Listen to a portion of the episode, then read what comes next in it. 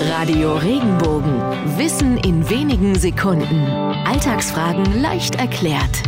Woher kommt die Redewendung ins Fettnäpfchen treten? Wer einen anderen unabsichtlich durch eine Äußerung verletzt oder beleidigt, der ist voll ins Fettnäpfchen getreten. Die Redewendung kommt von einem Brauch, als es gerade in alten Bauernhäusern üblich war, dass neben dem Kamin immer ein Stückchen Schinken oder Speck zum Verzehr hing.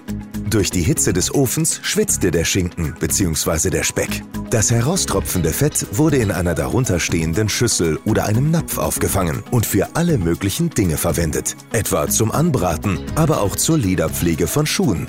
Immer wieder passierte es allerdings, dass Gäste oder Bewohner unabsichtlich über dieses Fettnäpfchen stolperten und so für Ärger sorgten. Zum einen war das Fett teuer, zum anderen führte der verschüttete Napf zu einer riesigen Sauerei.